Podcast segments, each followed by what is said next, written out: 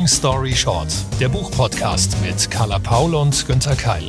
Vier Buchtipps in jeweils 60 Sekunden mit Interviews und Insider-Infos.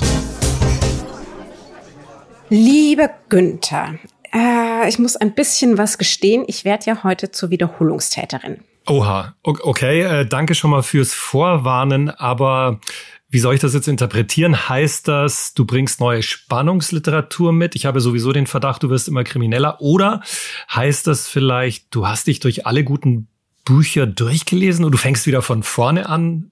Keine Ahnung. also erstens mal, wenn ich kriminell gut wäre, das sehr, sehr gerne. Und bei 70 Folgen und knapp, ist absurd, oder 300 empfohlenen Büchern jetzt schon, äh, könnte man das natürlich meinen. So, es ist einfach, dann hat man einfach alle guten durch, äh, durch und ich muss von vorne anfangen. Also tatsächlich wäre es schön, wenn ich die Zeit hätte, gute Bücher nochmal zu lesen. Wie geht dir das? Machst du das manchmal? Ich weiß ja auch, dass du Regalwände voller Bücher hast. Nimmst du die immer mal wieder raus? Liest du welche nach? Ähm, sehr wie, selten. Wie machst du das? Nee, leider viel zu selten. Das, das kommt ganz, ganz selten vor. Und das ist dann eher, wenn ich mal einen Auftrag kriege, einen Text zu schreiben über eine Autorin, einen Autor oder über ein Thema. Ich habe mir zum Beispiel jetzt vor ein paar Tagen mal T.C. Boyles America rausgezogen oder von Virginia Woolf Orlando. Das sind dann so Anlässe, aber eigentlich sonst, nee, schade, ich würde es gerne. Ich stehe mal vor dem Regal und denke mir dann, ja, das da würde ich gerne, das da würde ich gerne, das da. Aber ich finde dann nie die Zeit, du kennst ja das Problem. Aber ich behalte sie dann trotzdem, also zumindest einen bestimmten Bestand, weil dieser Regalblick, der, der hilft mir, der regt mich an, der erinnert mich und dieses, ja, dieses Bücher gehen lassen, loslassen, Carla, da haben wir ja schon oft drüber gesprochen. Das ist echt ein tägliches Drama, oder? ich finde es gar nicht so schlimm tatsächlich, weil ich mich freue, wenn ich einfach Menschen kenne, die dann erneut nochmal Freude dran haben. Also ich könnte sie, glaube ich, wahrscheinlich nicht einfach so wegwerfen, das natürlich nicht. Aber wenn ich anderen Menschen eine Freude damit machen kann, dann das sehr, sehr gerne. Von daher, ich habe ja weit weniger Bücher als du und nur ein paar sozusagen ausgewählte Schätze, wo ich auch weiß, ich gucke immer mal wieder rein oder das sind AutorInnen, von denen ich wie jetzt Nino Haratischvili. Da weiß ich, wusste ich vom ersten Buch an, ich will ihr komplettes Lebenswerk daheim haben. Das hat sie ja auch erst aufgebaut und da kommt hoffentlich eben, man kommen alle paar Jahre Bücher mit dazu. Und, und da dann ja, und da gucke ich auch gelegentlich mal wieder rein oder wenn ich eben ein schönes Zitat nachsehen will.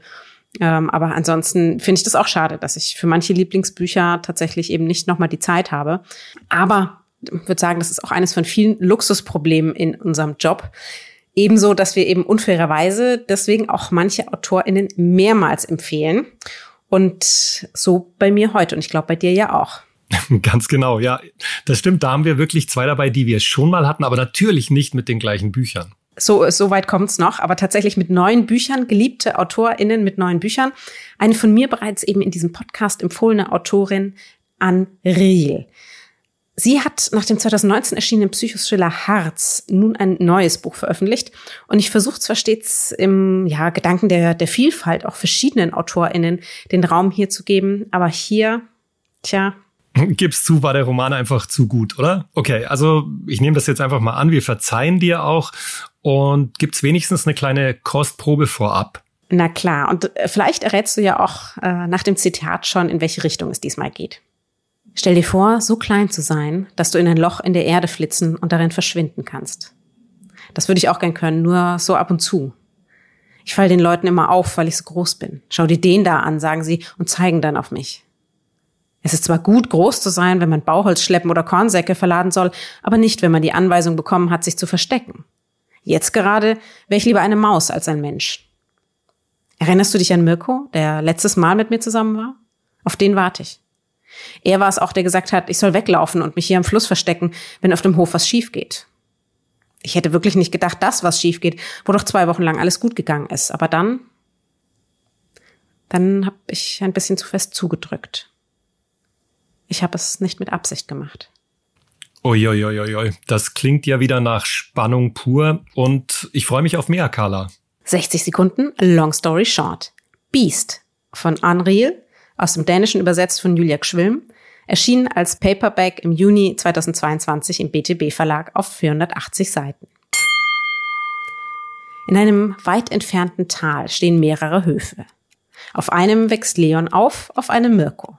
Mirko, der Leons Mutter bereits seit längerer Zeit bei der Farmarbeit hilft, nimmt sich auch dem Jungen an, denn dieser hat zwar einen sehr starken Körper, aber dafür eher einen schwachen Geist.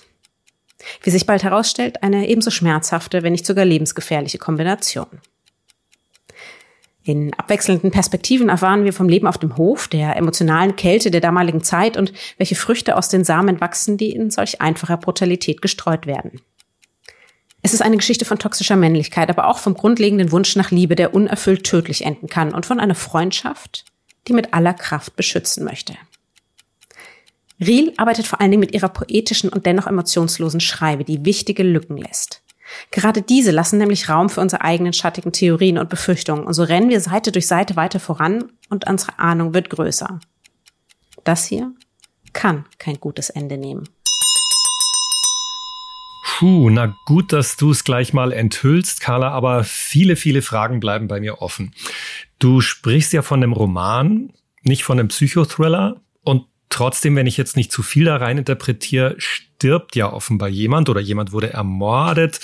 Ich habe mir gerade das Cover angeschaut, das ist so schwarz-weiß, düster, also ebenfalls so Richtung Spannungsliteratur. Dann sagst du, ihre Schreibweise ist poetisch, emotionslos. Hm, ja, äh, was denn nun?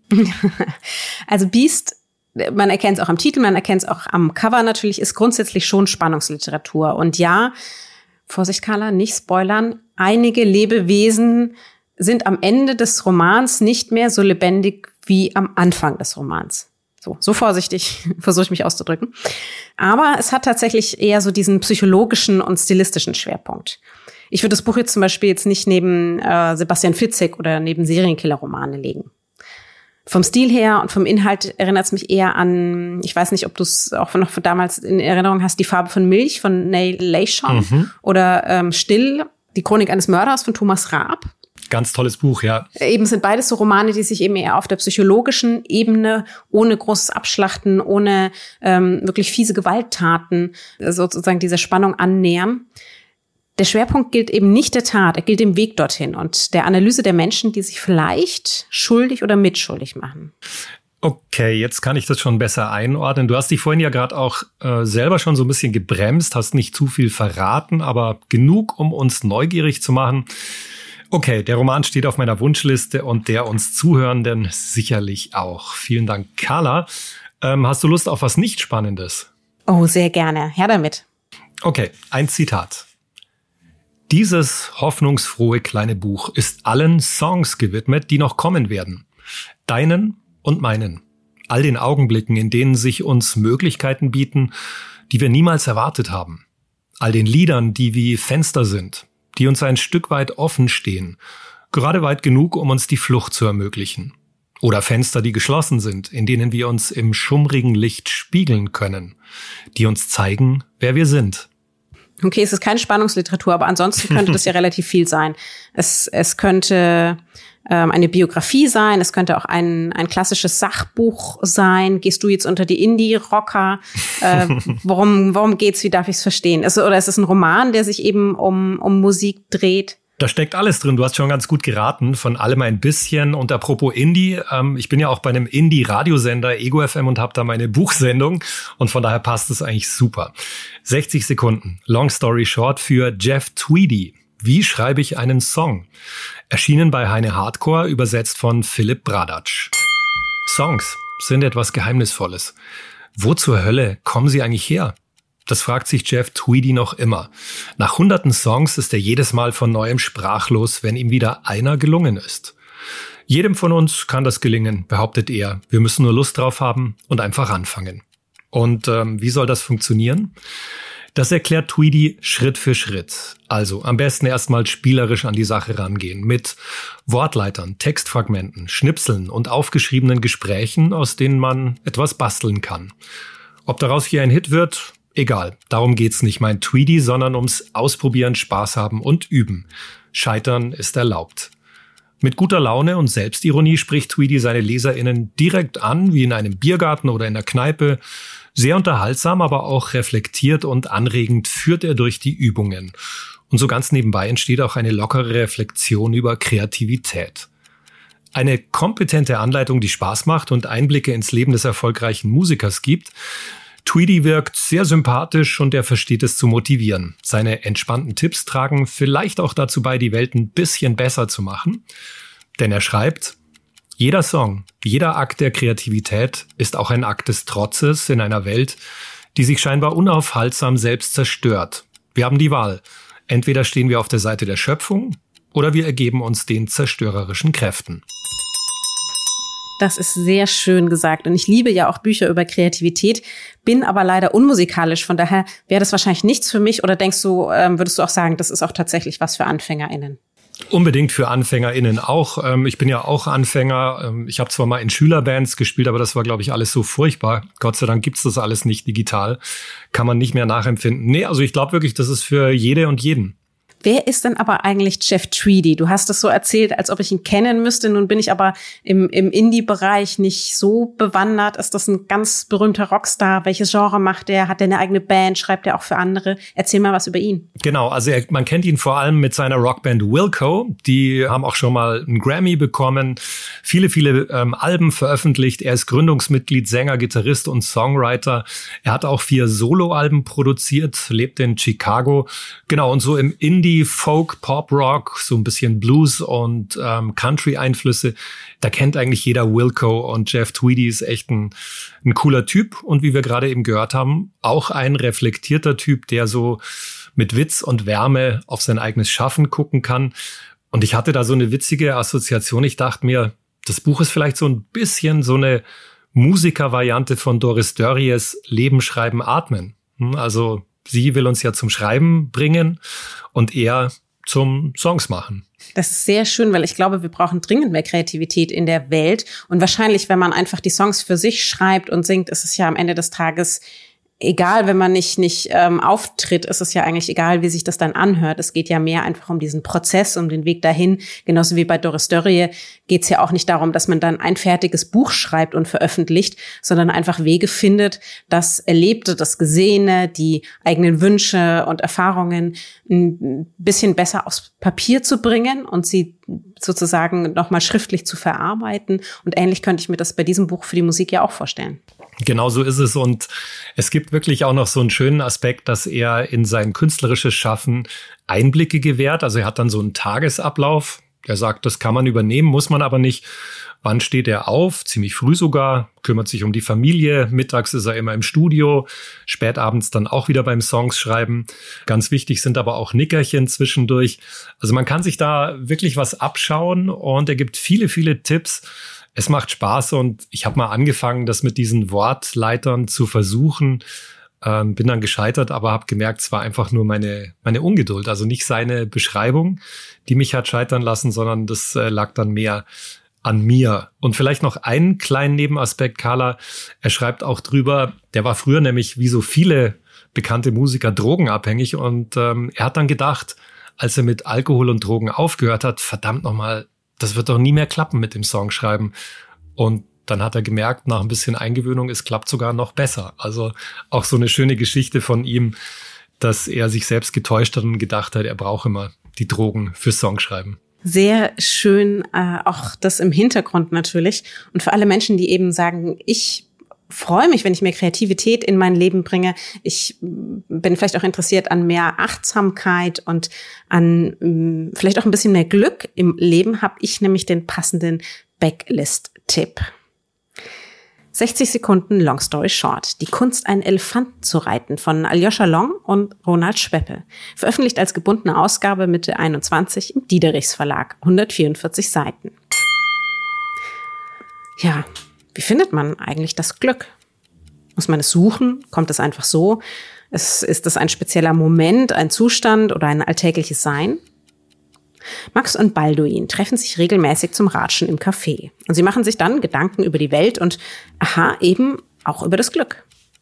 Üben könnte man es ja, denken sie. Aber wie? Sie beschließen, Buch zu führen über all die Momente, wo sie bei sich und anderen dem Glück auf die Spur kommen und erzählen uns diese Geschichten. In knapp 30 Anekdoten reflektieren sie Erlebnisse aus ihrer Umgebung und ziehen dann ein Fazit. Dass man zum Beispiel ein freundliches inneres Zuhause schaffen kann, damit das Glück öfter zu Besuch kommt. Dass man die Mauer der Erwartungen nicht so hoch bauen sollte, damit es auch noch drüber kommt. Dass man negative Denkwege verlassen kann und Widerstand loslassen, um das Glück dafür festzuhalten. Das klingt zugegebenermaßen ein bisschen kitschig und altklug auch. Es ist aber sehr leicht, lustig und liebevoll geschrieben und es schadet auch nicht an eigentlich bekannt geglaubte Lebensweisheiten und Glaubenssätze bei Gelegenheit wieder erinnert zu werden. Zur Aufheiterung, zur Ablenkung und zum Glücklichwerden und Bleiben strengstens empfohlen. Das klingt wirklich ganz, ganz toll. Und Carla, du hast wahrscheinlich auch schon innerlich geschmunzelt. Mich erinnert das ja so ein bisschen an die buddhistischen Bücher, die ich hier in Long Story Short ab und zu mal vorstelle. Und du hast jetzt die Kunst, einen Elefanten zu reiten. Ich habe ja schon, äh, ich glaube, zweimal vorgestellt, die Kuh, die weinte von Ajahn Brahm. Also irgendwie haben wir es mit den Kühen und den Elefanten. Und ich muss aber sagen, jetzt mal ganz ehrlich, äh, das Cover von diesem Buch war mir eigentlich zu kindlich, kindisch banal. Ich ich würde mir das im, im Buchladen nicht nehmen. Umso schöner fand ich jetzt, was du drüber gesagt hast. Ähm, wie geht's dir damit?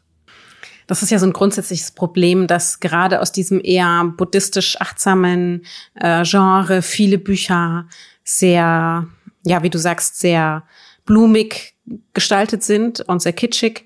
Ich mag das eigentlich auch nicht so gerne aber offensichtlich bin ich ja trotzdem die Zielgruppe. Also irgendwie hat's mich ja trotzdem gepackt. Das aber wegen, weniger wegen des Covers, also wahrscheinlich auf so einem Thementisch hätte ich nicht dazu gegriffen, sondern mehr einfach wegen des Inhalts. Und ich bin froh. Es gibt auch noch einige andere Bücher von Aljoscha Long und Ronald Schweppe. Die äh, arbeiten seit vielen Jahrzehnten beide hauptberuflich in den Bereichen Psychologie, Achtsamkeit, Meditation. Und da kann man ruhig auch noch ein bisschen stöbern, was sie sonst noch haben ich finde es halt ganz nett, so ein kleines Büchlein. Das hat man vielleicht in der Handtasche dabei oder im Rucksack und liest immer mal wieder drin. Vielleicht auch, wenn's, wenn man gerade so eine Phase hat, wo man so ein bisschen ähm, negativ drauf ist, dass man sich neben's Bett legt. Und ich zum Beispiel arbeite mit solchen Büchern tatsächlich. Also ich schreibe dann auch mal meine eigenen Gedanken und Erfahrungen dazu und stell's dann wieder ins Regal und hol's dann mal wieder raus, wenn ich weiß, ach, hm, das hat dir doch damals gut getan, guck doch mal wieder rein, äh, was hast du damals dazu gedacht und, und so.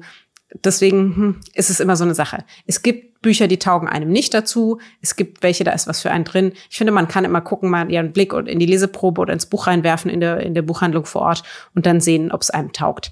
Aber don't judge a book by its cover. Das gilt vielleicht in diesem Fall auch. Äh, es würde mich freuen, wenn ihr trotzdem reinlest. Absolut. Und ähm, jetzt bin ich wirklich gespannt auf diese Anekdoten, von denen du erzählt hast. Ich vermute mal, da ist auch eine drunter, dass man ja die anderen Menschen würdigen soll. Und das würde ich gern auch nochmal machen. Wir haben ja zu Beginn dieser Folge, Carla, heute drüber gesprochen, dass wir es nicht schaffen, all das zu lesen, was wir lesen wollen. Und ähm, nutze ich die Chance mal und entschuldige mich bei allen AutorInnen, deren Bücher ich einfach nicht schaffe. Also sowohl die, die ich schon mal gelesen habe ähm, und nicht wieder schaffe und die, die ich sogar neu kommend faszinierend klingend finde, aber auch nicht schaffe. Tut mir leid, sorry. Ganz offiziell jetzt mal von mir eine große Entschuldigung, dass es nicht Absicht, nicht persönlich nehmen. Ja, da kann ich mich natürlich anschließen. Ich habe oft ein schlechtes Gewissen. Gerade jetzt kommen ja wieder so die Vorschauen für Herbst und Winter. Und leider wird mit diesen Büchern wird aber nicht die dazugehörige Zeit mitgeliefert, die man für sie bräuchte. Das ja. Ist, ist ja so ein lebenslanges Schicksal. Und bei eben, weiß ich, aktuell eben diesen 80.000 Neuerscheinungen im Jahr und das nur auf dem deutschen Markt, äh, ist da wirklich überhaupt kein, kein Rankommen. Trotzdem habe ich auch irgendwie immer absurderweise so ein Schuldgefühl den Büchern hm. gegenüber. Also weniger den Verlagen gegenüber, aber tatsächlich diesen, den ja. Inhalten gegenüber, die ja auch in, in einer Wertschätzung entstanden sind. Und ich blätter, muss drüber blättern. Ich, also ich habe nicht mal die Zeit, sie, sie alle anzulesen. Ähm, von daher kann ich mich dieser Entschuldigung natürlich nur anschließen, aber ich verspreche, ähm, sozusagen in der Vergangenheit und in der Gegenwart und auch in der Zukunft geben wir uns größte Mühe, dem wenigstens ansatzweise nachzukommen. Genau, das haben wir jetzt ganz feierlich ausgesprochen. Ich habe auch noch einen Backlist-Titel dabei. Machen wir einfach 60 Sekunden, Long Story Short, für Tim Winton und Atem, erschienen bei BTB, übersetzt von Klaus Berr. Ja, wie genial ist das denn? Ein Sommerroman aus Australien, ein Surferroman. Sonne, Wellen, Wasser, das Lebensgefühl Down Under. Hm, ja, steckt zwar alles wirklich in diesem intensiven Roman, aber nur das wäre dann doch ein bisschen zu einfach. Deswegen hat Tim Winton seine Surfer-Story in eine herbe Coming-of-Age-Geschichte verpackt. Im Mittelpunkt und auf dem Surfbrett steht Bruce, ein Junge aus einem kleinen Kaff an der Westküste Australiens. Als Kind taucht er mit seinem Freund Looney um die Wette und seit ihrem elften Lebensjahr verfallen sie der Jagd nach der perfekten Welle. Der Extremsurfer Sando nimmt die Jungs mit zu seinen Stränden und er zeigt ihnen, wie man immer größere Gefahren meistert. Die Brandung, die Gischt, das Getöse, die Hitze, das Adrenalin, der Druck, ja, und dann der finale Kick, die Erlösung. Das fängt Tim Wintons souverän und atmosphärisch ein. Seine Sprache, die ist eher roh und direkt und doch findet sie auch die Nähe zu den Surfern, zeigt ihre Ängste, ihre Verzweiflung, ihre Schwierigkeiten im normalen Leben zu bestehen. Ein realistischer Surferroman mit vielen Zwischentönen. Das klingt nach der klassischen Sommergeschichte. Ist also spannend, Coming of Age, das heißt, man kann sich immer noch an die eigene Zeit, als man so alt war, ein bisschen erinnern und man fühlt dabei die Sonne im Gesicht und im Herzen. Passt das? Nee, nicht ganz. Also weil eben dazu kommt, dass das schon heftig und hart und kratzig erzählt ist. Ähm, realistisch würde ich eben sagen, dass alles, was du gesagt hast, das steckt auch drin und die Faszination beim Surfen, die transportiert das. Aber die Sprache ist auch eher wirklich im Jargon der Jugendlichen eingefangen. Da wird auch viel geflucht und ähm, da gibt's auch dunkle Momente. Also wer jetzt Sommer, Sonne, Liebe, Strand erwartet, hm, dann ist das nicht das richtige Buch. Aber eine Mischung aus ähm, dem Krassen, dem Herben, der Faszination des Surfens und auch den Tiefen, nicht nur des Meeres, sondern des Lebens, ja, das kommt dann schon eher hin. Und hat dich inspiriert? Wirfst du dich demnächst auf dein, auf dein Brett und surfst ähm, bei den, bei den Eisbach-Surfern mit? Das, also das wäre mein Traum, ja, nee, aber da bin ich zu sehr Feigling. Früher, so mit 20, ähm, habe ich schon Surfen. Witzigerweise einmal in Australien auch war ich mit einem Kumpel. Ewig her, da habe ich das mal versucht, aber so richtig haben wir das nicht gecheckt. Nee. Also da, da bin ich zu feige, glaube ich. Ich bleib bei Yoga, Schwimmen und Radfahren. Aber umso schöner, wenn man es dann im Roman wenigstens ein bisschen kann. Das ist ja der Vorteil, den Bücher bieten. Da kann man sehr günstig und auch ohne Lebensgefahr sämtliche Abenteuer miterleben. Magst du noch ein bisschen was über Tim Winston erzählen? Ich glaube, auch er war ja schon zumindest eben mit einem Buch mal Gast in diesem Podcast. Genau, ich habe eigentlich sein letztes aktuelles Buch zwei Jahre her vorgestellt, Die Hütte des Schäfers. Er ist der Literaturstar in Australien, hat viermal den wichtigsten Literaturpreis bekommen, wird in zwölf Sprachen übersetzt. Ich finde eigentlich all seine Bücher grandios. Er hat auch ein Sachbuch geschrieben über die Wildnis, die Natur ähm, er ist sehr soziologisch, gesellschaftskritisch, realistisch, aber kann ganz toll schreiben. Also gute Empfehlung, anspruchsvolle Literatur aus Australien. Bitte immer an Tim Winton denken. Das waren vier AutorInnen mit vier Büchern. Und damit war es das auch für heute schon wieder mit Long Story Short. Vier Bücher, eine Carla, ein Günther und die nächste Folge gibt's dann in zwei Wochen. Und zu Risiken und Nebenwirkungen lest den Klappentext, fragt eure LieblingsbuchhändlerInnen vor Ort und schaut mal auf www.longstoryshort-podcast.de. Wir freuen uns natürlich über eure Bewertungen und Feedback auf allen Plattformen sowie auf den sozialen Kanälen. Verlinkt uns gerne, taggt uns, markiert uns. Wir freuen uns sehr. Und ein großes Dankeschön natürlich an die, die das alle zwei Wochen tun mit jeder neuen Folge und die uns bewerten auf den Plattformen. Also wir sehen das, wir lesen das, wir freuen uns. Long Story Short ist eine Kooperation zwischen Carla Paul, Günther Keil und der Penguin Random House Verlagsgruppe. Happy Reading!